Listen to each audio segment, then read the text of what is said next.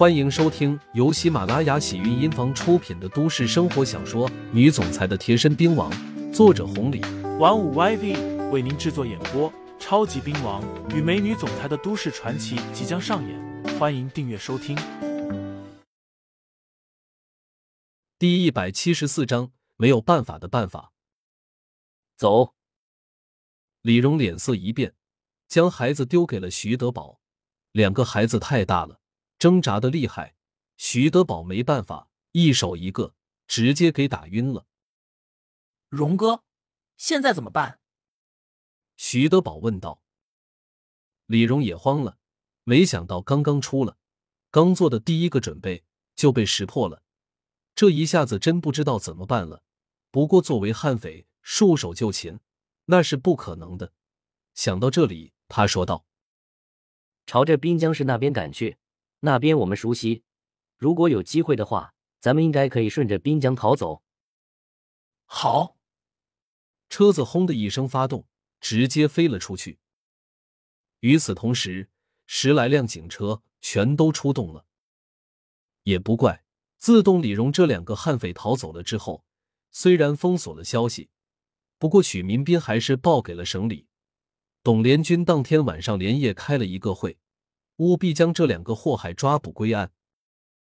董连军之所以如此的迫不及待，那还是有另外一个原因，就是当年这两个悍匪是他命人下套给抓住的。这两人一直记仇，如果抓捕不到，倒霉最严重的就是他们董家。董连军意识到了这个问题，但没有做任何的措施。手下人询问道：“董书记，要不要叫老爷子，还有夫人、孩子全部保护起来？”董连军摆手说道：“事情很严重啊，如果抓捕不到，会给多少市民造成恐慌。这两个人我知道，一个叫做李荣，一个叫做徐德宝，当年是我亲自给抓起来了。想必他们逃出来了，一定会第一个来找我。”而且我现在坐到了这个位置，他们如果想要逃出去国外的话，也必要经过我才行。不然的话，以他们的特殊身份，连徽省都别想出。手下人吓坏了，赶紧说道：“既然这样，事不宜迟，我这就将孩子和夫人接过来了。”不用了。手下人一愣，瞬间反应，这才说道：“董书记。”你这是何苦呢？如果用孩子和夫人当做诱饵的话，代价太大了。毕竟他们可是悍匪啊！舍不得孩子，套不得狼。在这个位置，这也是没有办法的办法。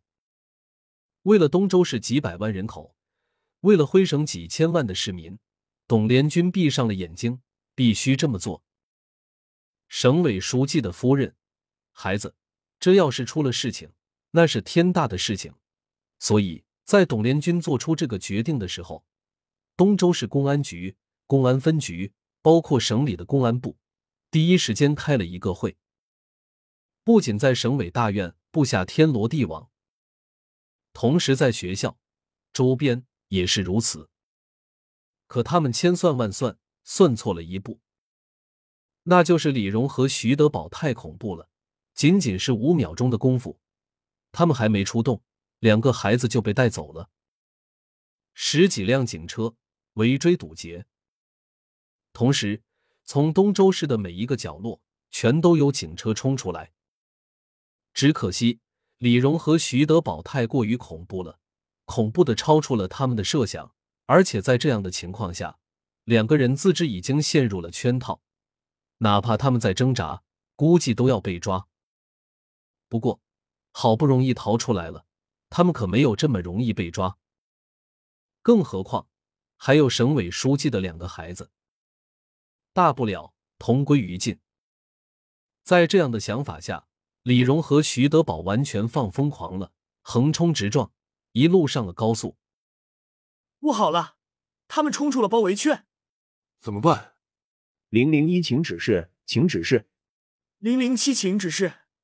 眼前的电视中不断的播放出碰撞、警员的焦急声。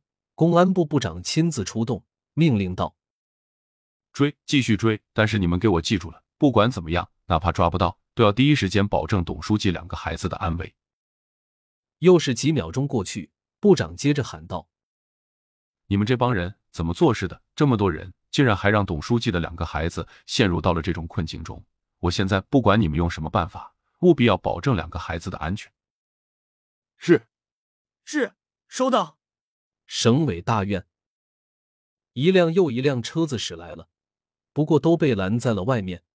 此时，在省委书记的家中，董连军坐在沙发上面，一个马上就要四十来岁的人，现在看起来苍老了不少。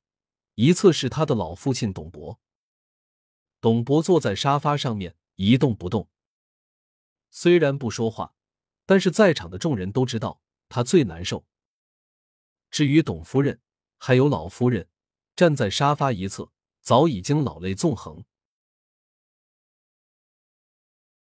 听众朋友们，本集已播讲完毕，欢迎订阅专辑，投喂月票支持我，我们下集再见。